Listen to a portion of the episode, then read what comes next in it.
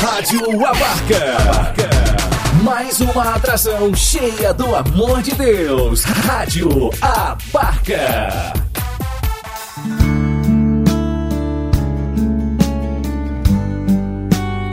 Deus fala com você. Com Padre Ricardo Silva Carlos. Deus quer falar comigo em coisas tão pequenas, nas coisas simples. O Cristo já nasceu na gruta de Belém, mas é preciso ainda nascer em nós também. O Senhor esteja convosco. Ele Proclamação do Evangelho de Jesus Cristo, segundo São Lucas. Glória a vós, Senhor. Aconteceu que naqueles dias César Augusto publicou um decreto ordenando o recenseamento de toda a terra. Este primeiro recenseamento foi feito quando Quirino era governador da Síria. Todos iam registrar-se, cada um na sua cidade natal. Por ser da família e descendência de Davi, José subiu da cidade de Nazaré, na Galiléia, e foi registrar-se com Maria, sua esposa, até a cidade de Davi, chamada Belém, na Judéia. Maria encontrava-se grávida. Enquanto estavam em Belém, completaram-se os dias para o parto, e Maria deu à luz o seu filho primogênito. Ela o enfaixou e o colocou na manjedoura, pois não havia lugar para eles na hospedaria. Naquela região havia pastores que passavam a noite nos campos, tomando conta do seu rebanho. Um anjo do Senhor apareceu aos pastores, a glória do Senhor os envolveu em luz e eles ficaram com muito medo. O anjo, porém, disse aos pastores: Não tenhais medo, eu vos anuncio uma grande alegria que será para todo o povo. Hoje, na cidade de Davi, nasceu para vós um Salvador, que é o Cristo Senhor. Isto vos servirá de sinal. Encontrareis um recém-nascido, envolvido em faixas e deitado numa manjedoura. E de repente, juntou-se ao anjo uma multidão da corte celeste. Cantavam louvores a Deus, dizendo: Glória a Deus no mais alto dos céus, e paz na terra aos homens por Ele amados. Palavra da salvação.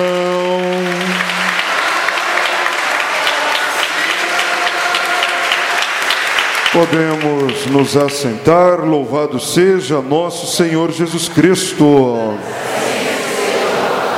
Filhos amados, hoje é um dia muito especial e fundamental para a nossa história de fé.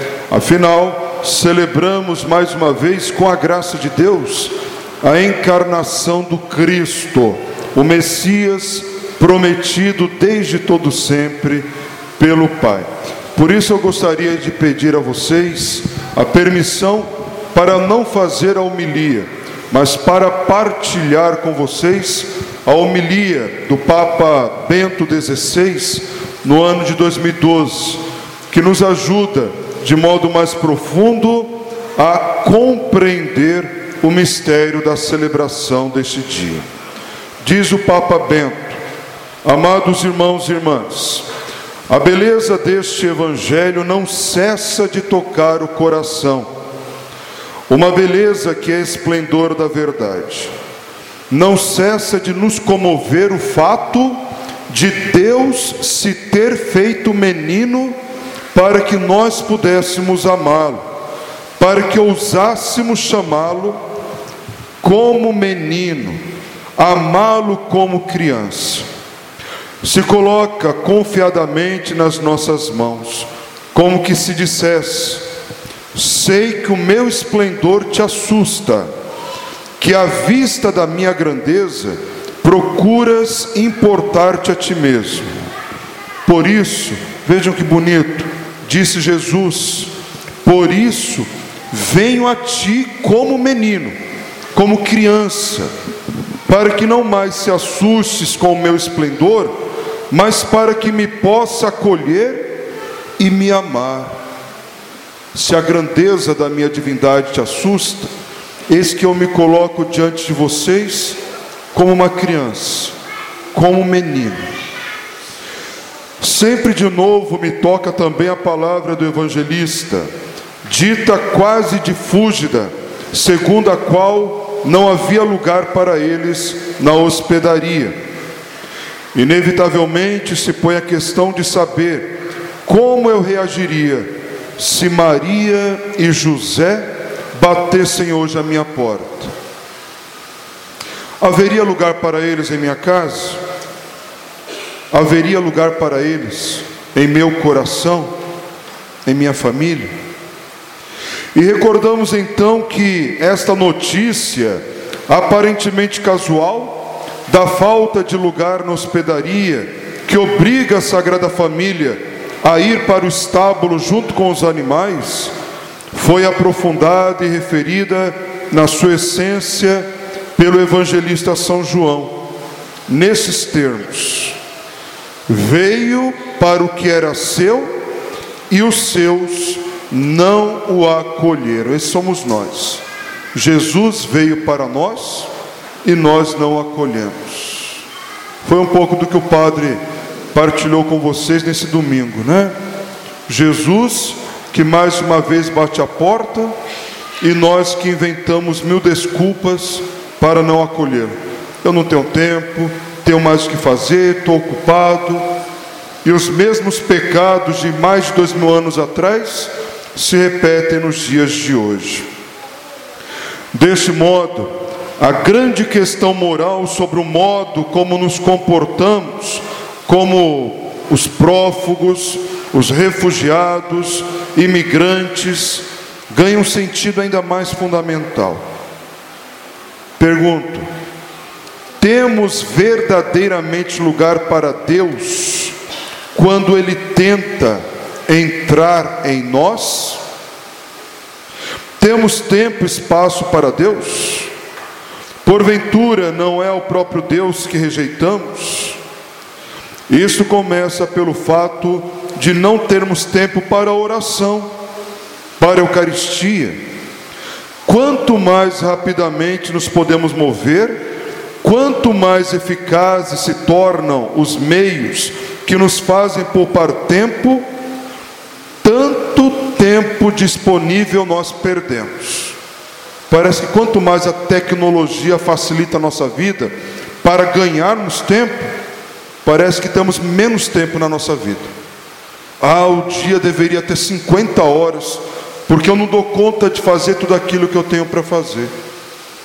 Pode a tecnologia evoluir, pode a modernidade crescer, pode a riqueza aumentar, que cada dia eu tenho menos tempo para Deus e para o próximo.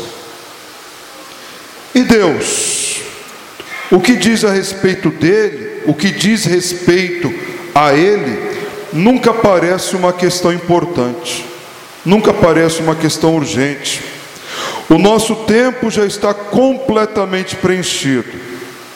Mas vejamos o caso ainda mais em profundidade. Deus tem verdadeiramente um lugar, pelo menos em nosso pensamento, a metodologia do nosso pensamento está configurada de modo que, no fundo, Deus não deva existir. Mesmo quando parece bater a porta do nosso pensamento, temos de arranjar qualquer pretexto ou raciocínio ou desculpa para o afastar.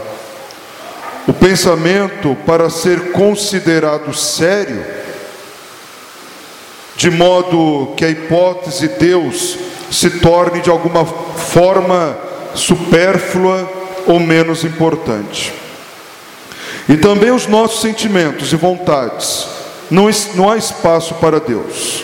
Nós o queremos, nós queremos a nós mesmos, queremos as coisas que se conseguem tocar, a felicidade que se pode experimentar, o sucesso dos nossos projetos pessoais e das nossas intenções. Nós hoje estamos completamente cheios de nós mesmos, de tal modo que não resta qualquer espaço para Deus.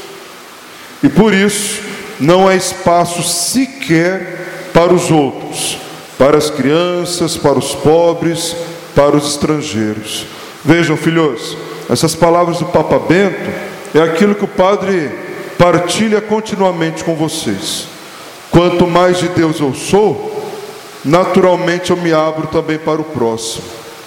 Quanto mais longe de Deus eu estou, quanto mais longe da oração eu estou, quanto mais longe da Eucaristia eu estou, naturalmente o outro se torna também para mim um obstáculo a ser superado. Nunca olho o outro como irmão, mas olho o outro como inimigo, como um desconhecido, que não me toca e que não é minha responsabilidade.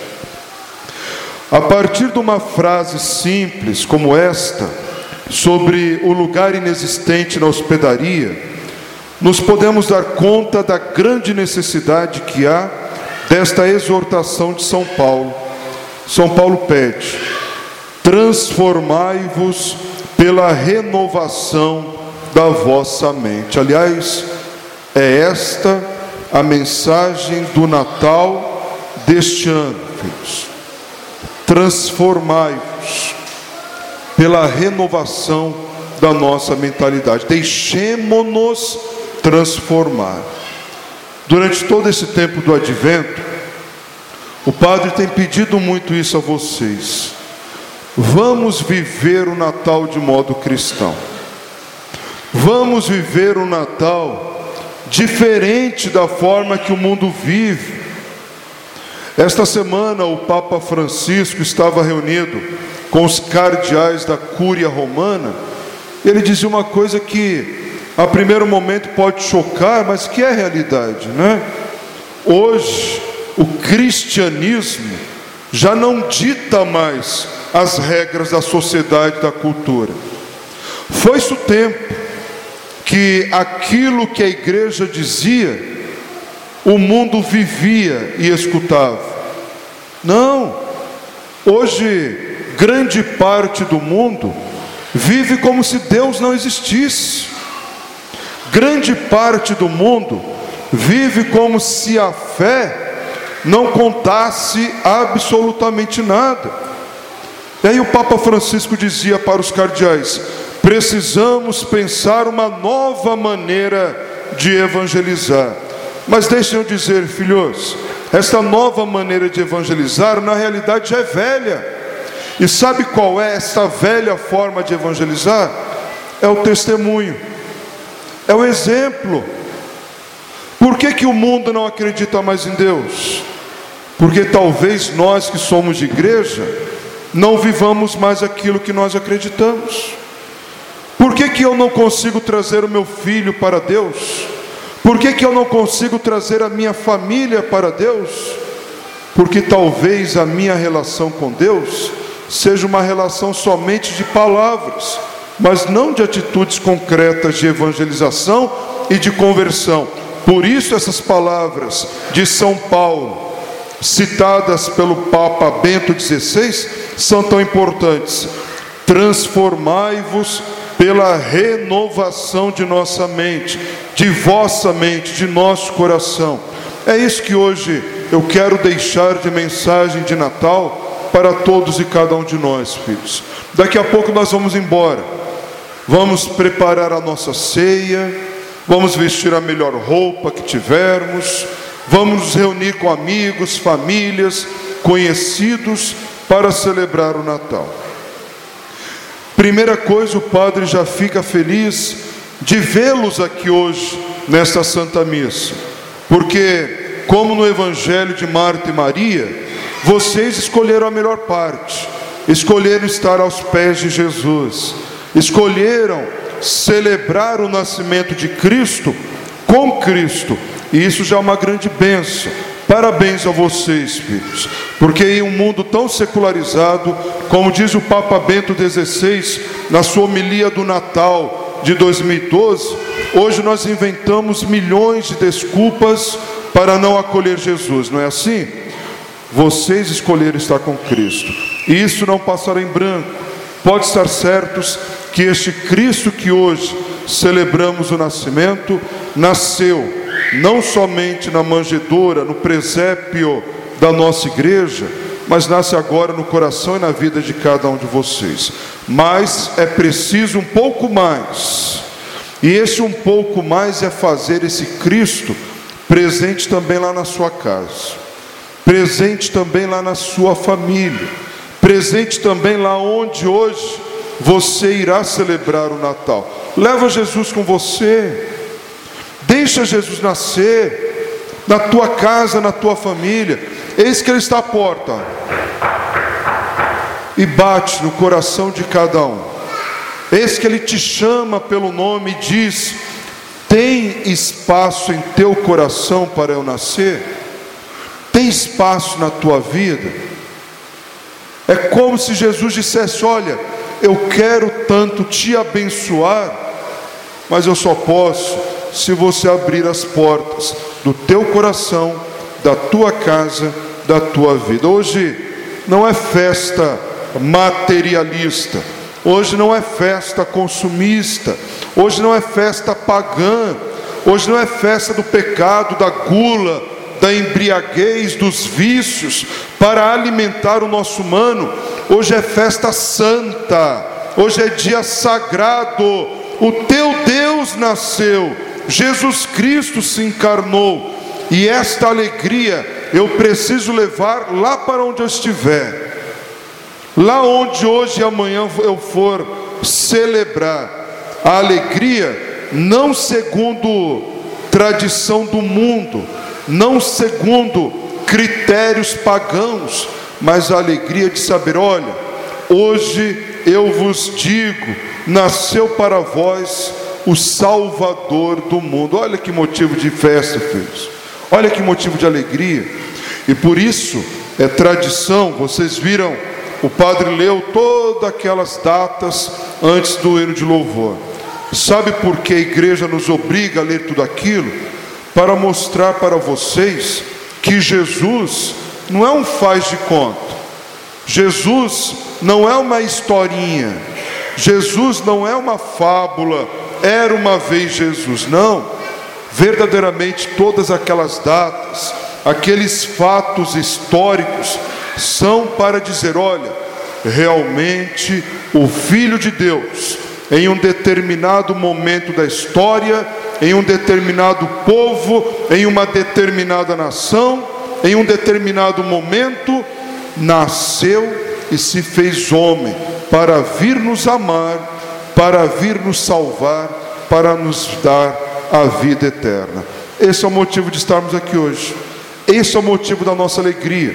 Esse é o motivo da nossa festa. Não, repito, não segundo critérios humanos, mas segundo a bondade e a misericórdia daquele que para nós nasceu, Jesus Cristo Salvador. Por isso, Termino com essas palavras mais uma vez de São Paulo, quando ele diz: Transformai-vos pela renovação da vossa mente. Queremos mudar a nossa casa?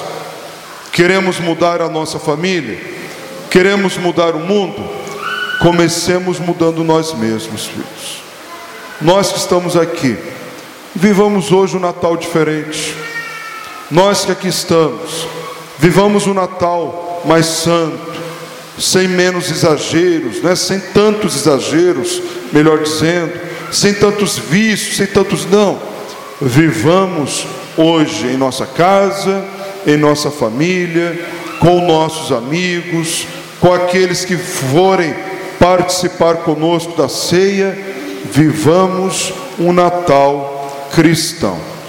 Deixemos-nos renovar por Cristo e será Ele a mudar o meu coração e pelo meu coração, pelo meu testemunho, pouco a pouco vai mudar minha esposa, meu marido, meus filhos, minha família, até o dia que todos nós aqui, filhos, poderemos com voz forte, com plenos pulmões dizer: Olha, hoje verdadeiramente eu e minha casa serviremos ao Senhor. Não porque nós somos merecedores, mas porque ao abrir meu coração, Jesus nasceu em mim e me transformou. É esta a espiritualidade do Natal, é esta a mentalidade do Natal. Que Jesus, ao nascer, transforme a minha vida. Que Jesus, o Rei da Paz, ao nascer, traga ainda mais paz em nossas famílias, em nossas casas e no mundo inteiro. É o que eu desejo de todo o coração, filhos, para cada um de vocês. Um Natal cheio de paz, um Natal cheio de alegria, com as pessoas que vocês amam. Se este Natal for um pouquinho difícil para você, porque falta aquela pessoa amada na mesa, que talvez já tenha partido para a eternidade, que talvez more em outro lugar e já não esteja aqui tão fácil com você. Se esse Natal for um pouco difícil, porque falta aquele irmão que está distante, brigado, separado, que isto não seja motivo de tristeza e nem motivo para deixar de celebrar o Natal. Muito pelo contrário. Coloca tudo isso na mesa da ceia hoje e glorifica a Deus. Se essa pessoa partiu para os céus, que lá de junto de Deus interceda por nós. Se essa pessoa está distante, mora em outro lugar, ou por causa de divisões, brigas, não está ali, que a nossa sede Natal hoje seja motivo para nos converter e pedir a Deus pela conversão desta pessoa. E aí eu tenho certeza, amados, que por mais difícil num primeiro momento, Deus me transforma e me dará o Natal mais feliz da minha vida. O Natal mais abençoado de minha caminhada.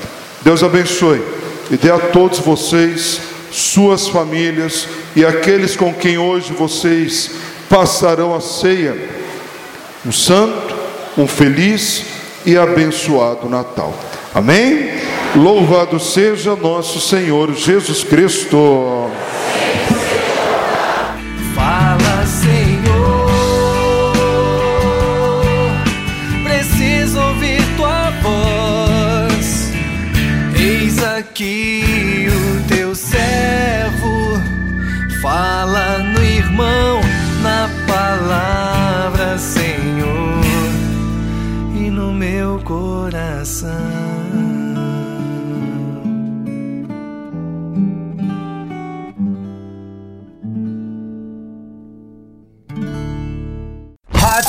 Rádio Abarca. O amor de Deus pra você.